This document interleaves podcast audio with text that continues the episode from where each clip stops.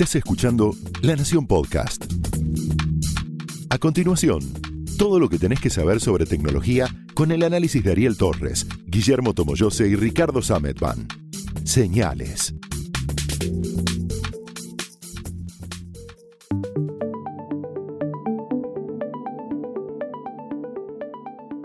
Hola, ¿cómo están? Bienvenidos a otra edición de Señales, el podcast de tecnología de la Nación. Yo soy Ricardo Sametban. Yo soy Guillermo Tomito Tomo, yo sé. Muy bien, Tomito, yo soy Ariel Torres y hoy vamos a hablar de un mega choreo que hubo a, a quien se suponía que no, una de esas compañías a las que se suponía que no podían eh, hacerle algo así, sin embargo, le hicieron algo así. ¿Qué fue lo que pasó? Le robaron 780 gigas de datos del código fuente de los juegos a Electronic Arts, a EA, de sobre todo del FIFA 21, de mm, el motor Frostbite, que es el motor que da vida a un montón de juegos usados por el FIFA, por Madden, por toda la saga Battlefield, por el Star Wars Squadrons, que es uno que salió hace poquito, que de hecho eh, estuvo, la compañía estuvo regal, PlayStation lo, lo, puso gratis el mes pasado para sus, los usuarios de, su consola.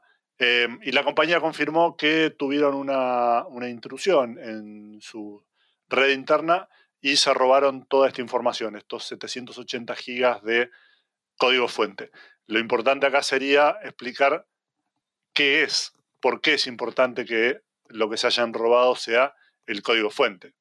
Bueno, sí, exactamente. Mm, la, primera mala noticia es que esto haya ocurrido. Se suponía que una compañía tan grande y tal tenía los reaseguros para que una cosa así no ocurra, pero además ocurrió con código fuente. ¿Qué es código fuente? La historia es la siguiente.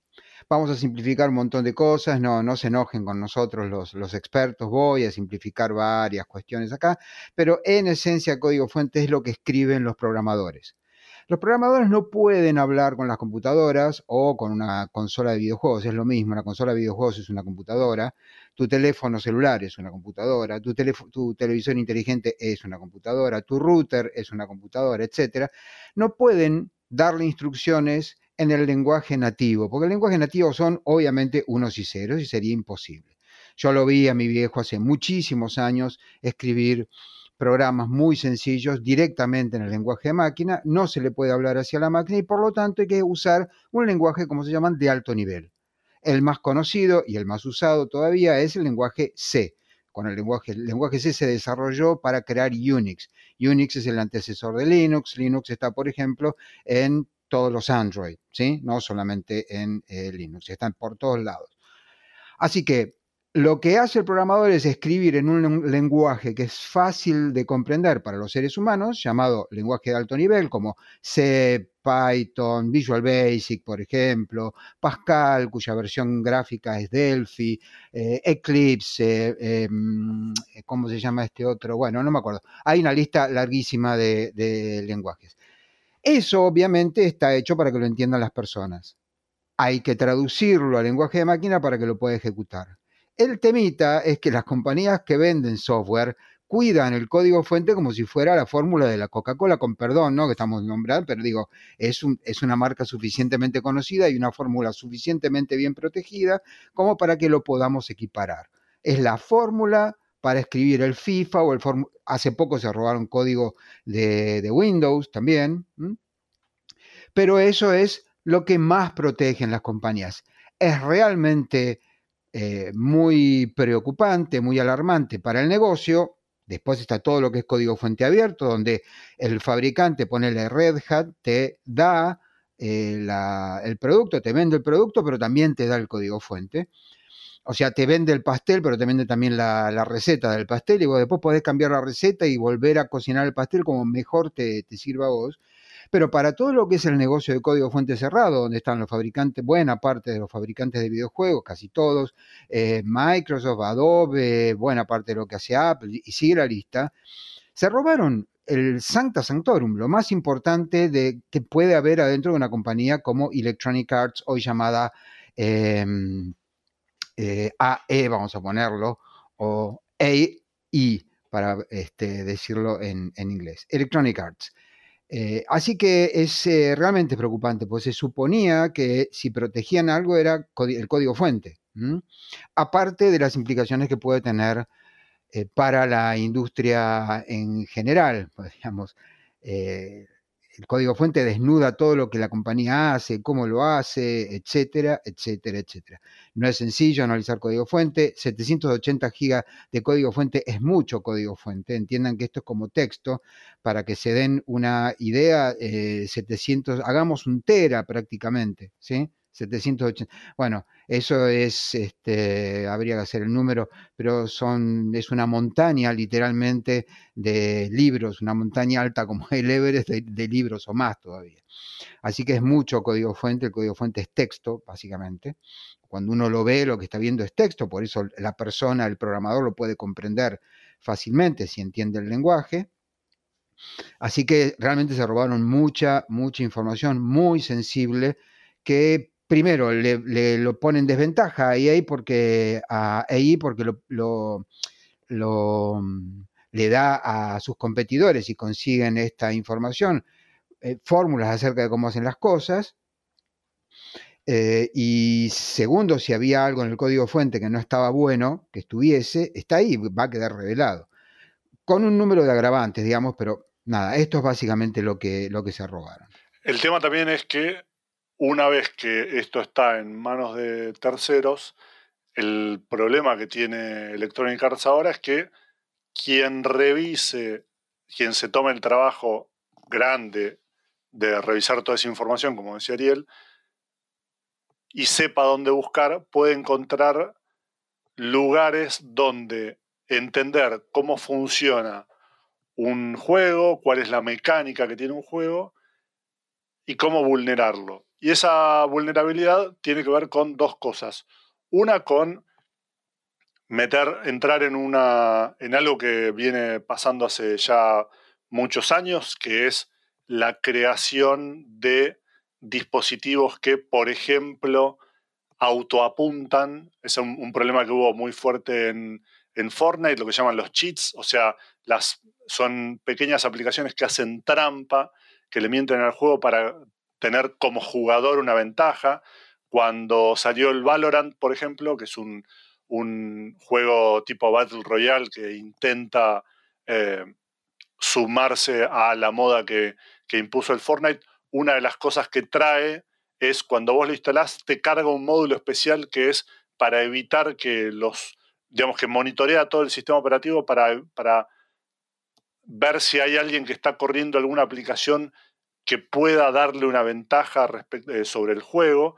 Entonces, lo que primero, digamos, el primer problema que representa esto es gente que sepa cómo hacer trampa sin que el sistema lo pueda detectar, porque si vos sabes cómo funciona el sistema, entendés dónde están sus debilidades y cómo las puedes explotar en beneficio propio. Ese es un gran problema. Y el segundo gran problema es que también en todo ese motor está todo el sistema de gestión de las compras dentro del juego, que es el otro gran tema. Cuando vos tenés, sobre todo estos juegos donde, cualquier juego moderno, donde el negocio está primero en venderte el juego o en ofrecértelo gratis y luego en que vos pagues por un montón de, de agregados, de skins, de armas nuevas y demás. Si yo, de nuevo, sé cómo meterme en todo ese sistema sin que vos me puedas detectar, porque yo puedo, sabiendo cómo funciona esa, ese juego, esa aplicación, eh, puedo saber qué decirle para que crea que soy parte, una parte lícita del software.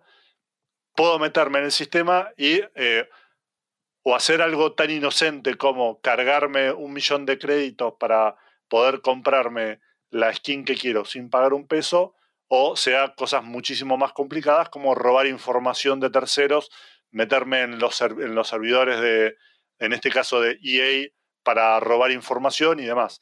O sea que la, cuestión es bastante complicada. No es el caso de EA la única que, que está sufriendo este tipo de ataques. Em, el año pasado le pasó a Nintendo, le pasó a Ubisoft, le pasó a Valve, le pasó a Capcom, Le Todos pasó fabricantes a- de videojuegos, aclaremos, ¿no? Claro, por por sí, ahí, sí, para el que un- no, no lo sabe. sí. Claro, es un, es un, un tipo de, de- un rubro que está siendo muy atacado, sea en este sistema de simplemente meterme, meterte en los, en los servidores de la compañía y robarte el código fuente, sea con otras estrategias, como la que hablábamos en otro episodio de señales, que tiene que ver con el ransomware, con lograr este, meterse, eso le pasó a Cyberpunk 2077, el juego este tan Sí, que, polémico que, sí, que está llen- lleno de, de- de cuelgues y demás. Exactamente.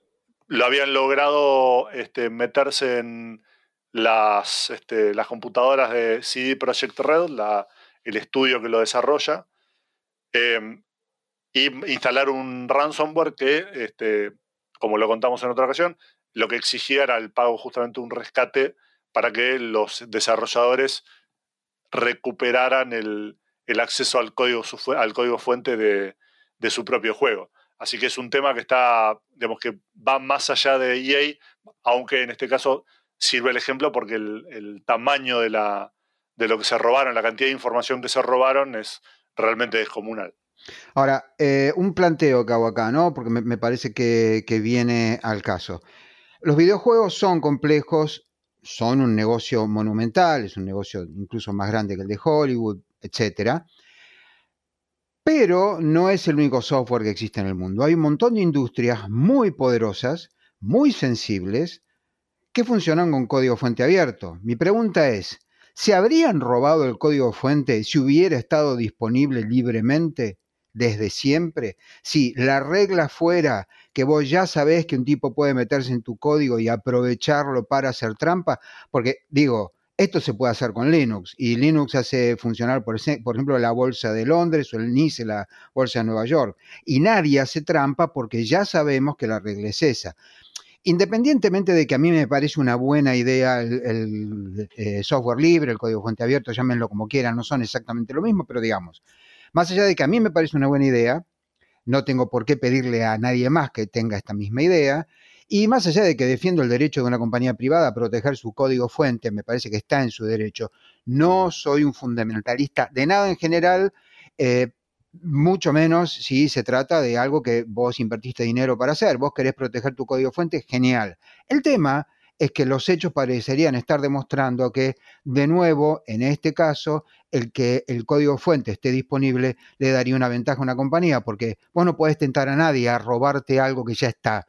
Y una vez que algo ya está, vos ya tenés que trabajar desde la base con la idea de que alguien podría intentar explotarlo.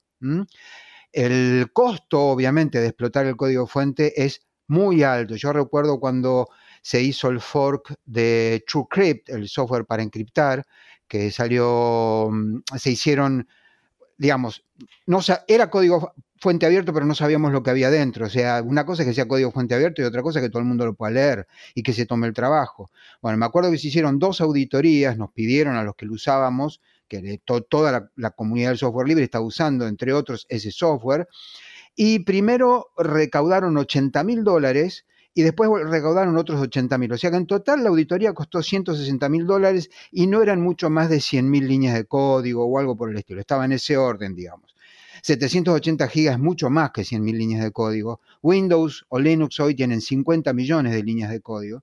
Así que el que sea abierto no significa necesariamente que todo el mundo va, va a decir, ah, vení, vamos a leer lo que es re divertido y re cool y nos vamos a dar cuenta de cómo explotarlo. Es un tema y, e, y es costoso, pero si ya de antemano sabemos que la regla de juego es que todo el mundo lo va a poder mirar, podríamos cuidarnos de estas cosas que le han pasado, por ejemplo, a Cyberpunk y, todo lo demás. En el caso de EA, se enfrentan a este problema, entre otras cosas, porque son de este palo, o sea, de los que creen que la, la lógica está en proteger el código fuente. Ojo, digamos, no estoy diciendo que estén equivocados de ninguna manera, pero creo que esto es un poroto más para el lado del software libre. Eh, ya sabemos que se puede explotar y por lo tanto se lo trabaja de una manera diferente que el código fuente cerrado. Tomito. Sí, de hecho, una de las, una de las cosas que me quedaba pensando mientras conversaban sobre eh, las distintas aristas que tiene este caso, una de las particularidades que tiene en particular el caso de EA es que eh, por primera vez se trata de uno de los casos en donde el, robo o el ataque informático apunta justamente al, caso, a la fuente de material, a, los recursos que tiene una compañía, similar a lo que ocurrió con el caso de, de Cyberpunk, eh, pero en este caso, la diferencia es que es una muestra de lo que puede llegar a pasar con toda una industria que siempre fue muy reacia a trabajar bajo este esquema abierto, siempre tratando de eh, mantener el tema del código fuente, de su propiedad intelectual, de sus recursos.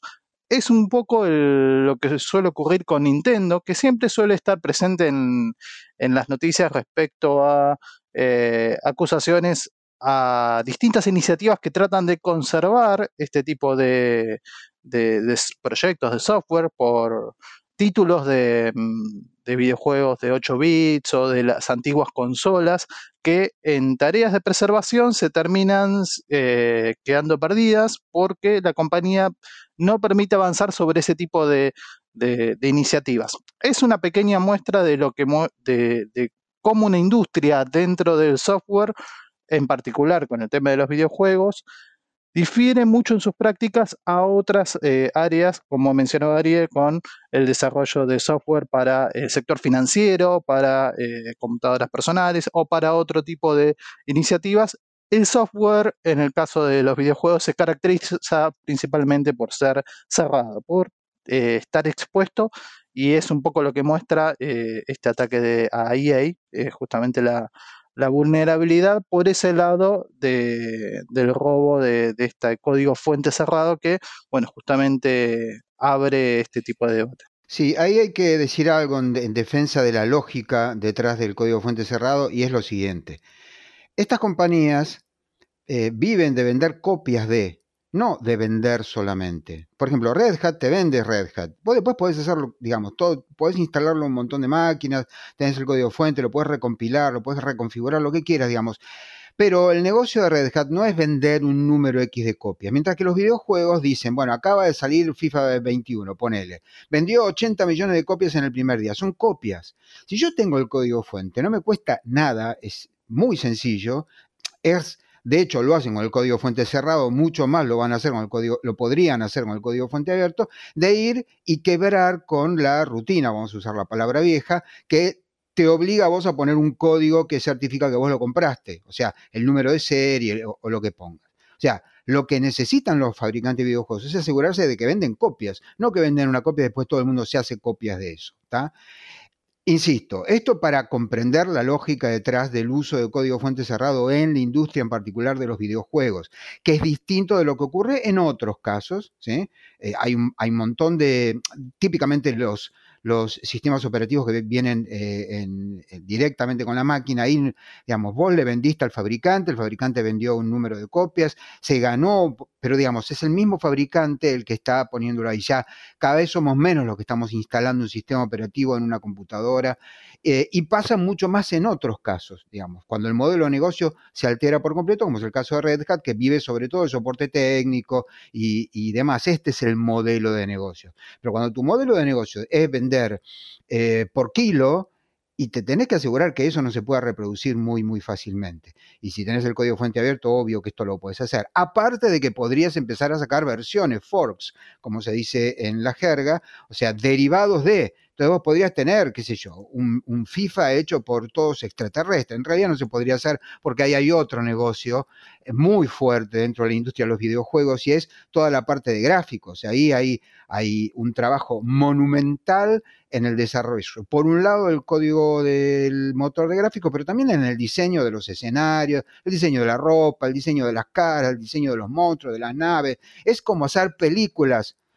Y aparte están las licencias de la marca. O sea, eh, no es tan fácil como decir, no, ¿sabes? esto lo resolverían utilizando código fuente abierto, porque no es tan así. Eh, creo que, sin embargo, es, digamos, una, una, mm, una alerta sobre el, tema de eh, cerrar el código. Quizás no deberían cerrarlo todo, como ocurre, digamos, ocurre en muchos casos, que hay partes que sí, partes que no. O sea, Google, por ejemplo, tiene un montón de, de software con código fuente abierto. Ahora, el buscador lo conocen ellos solos. No es que te regalan también el código del buscador y cómo funciona internamente. Entonces, Eh, me parece que es un, tema interesante, al mismo tiempo muy hermético, o sea, casi nadie habla en su vida cotidiana de código fuente, salvo los programadores. Eh, yo sé por experiencia que en la facultad es uno de los conceptos que más cuesta transmitir.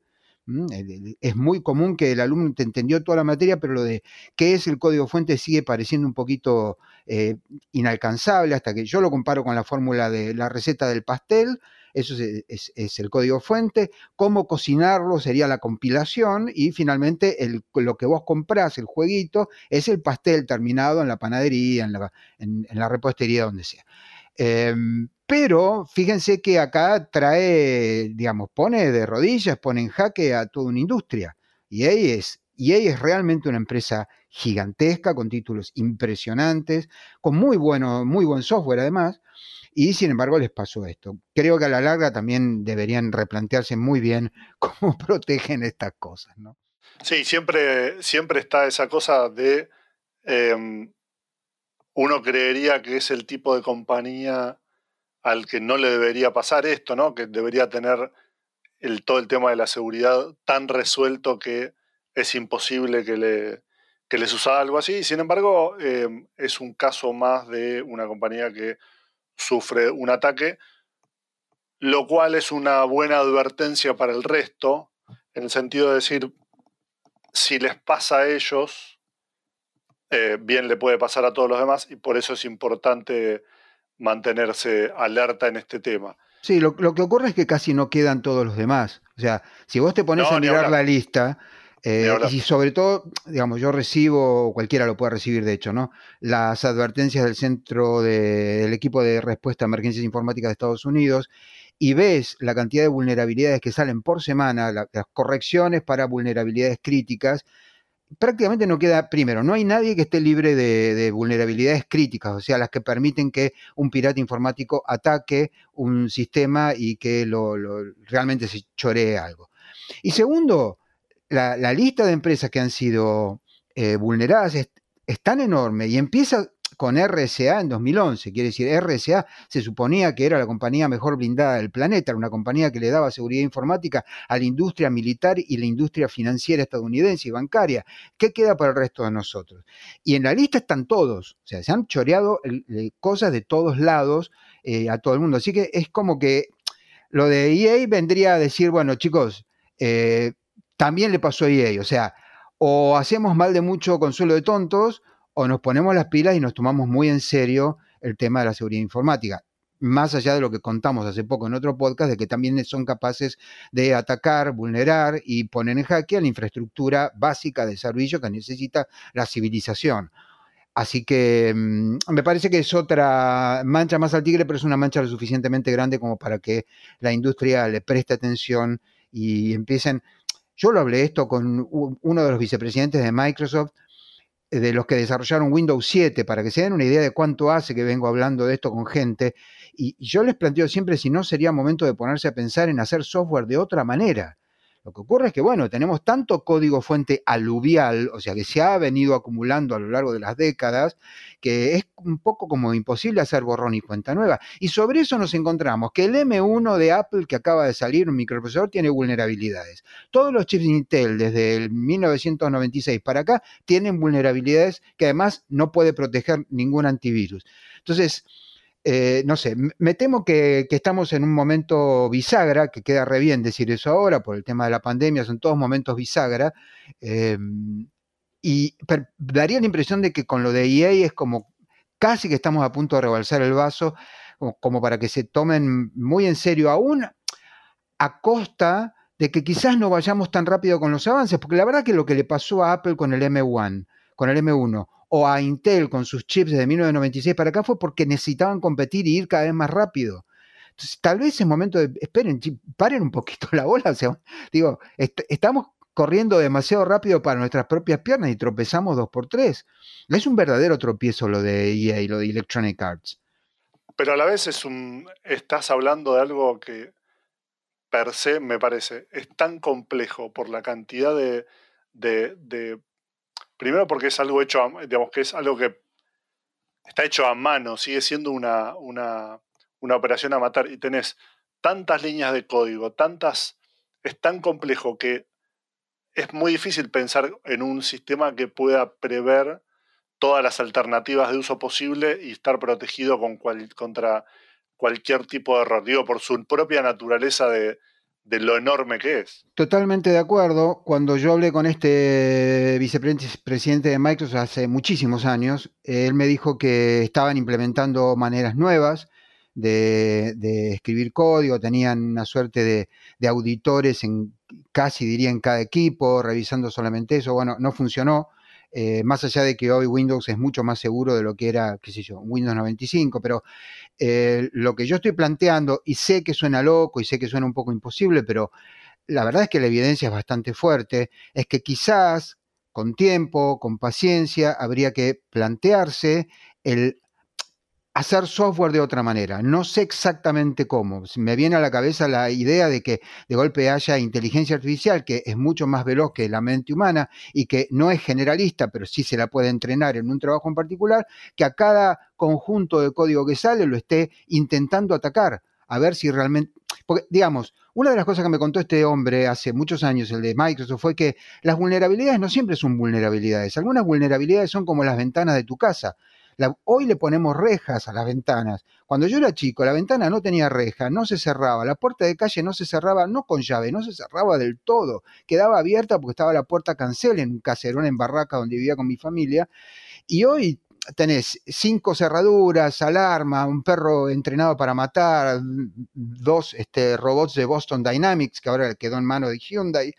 ¿Entendés? Entonces, es más complicado que solamente se equivocó un programador, no es necesariamente un error del programador. Entonces, hay un número de cosas. Pedimos demasiada velocidad, demasiado rápido, hay que llegar con, este, con el tiempo eh, correcto al mercado para que no te gane el competidor. Eh, a todo el mundo le importa que funcione, no importa cómo.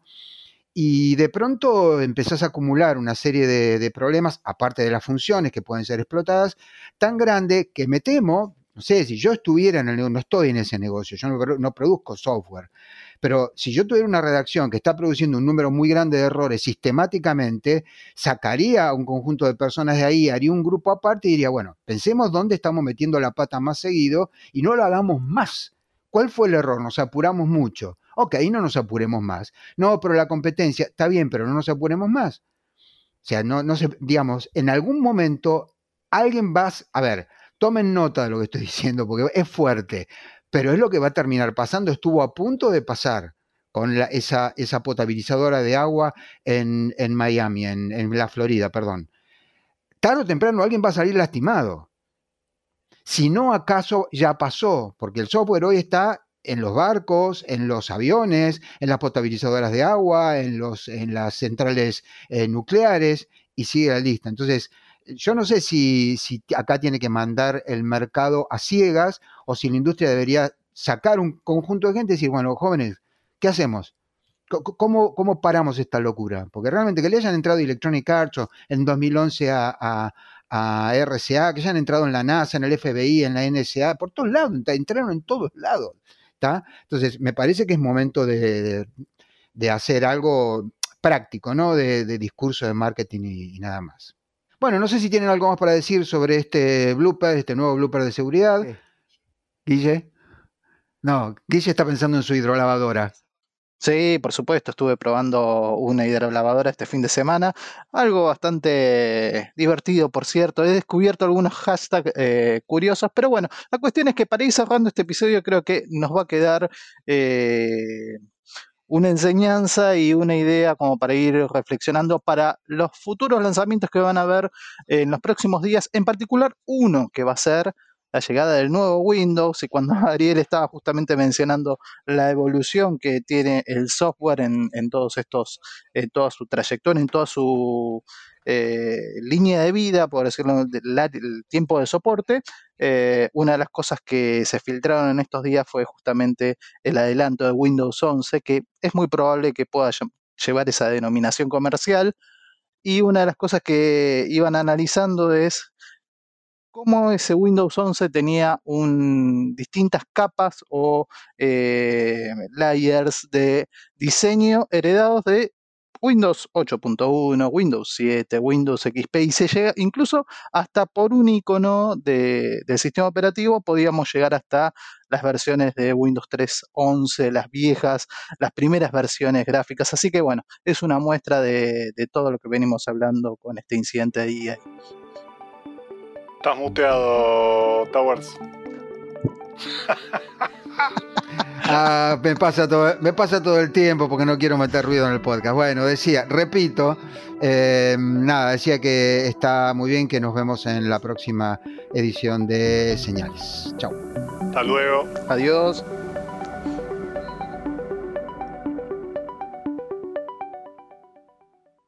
Esto fue Señales, un podcast exclusivo de La Nación. Escucha todos los programas de La Nación Podcast en www.lanacion.com.ar. Suscríbete para no perderte ningún episodio. Estamos en Spotify, Apple Podcast, Google Podcast y en tu reproductor de podcast favorito. Seguí escuchando La Nación Podcast.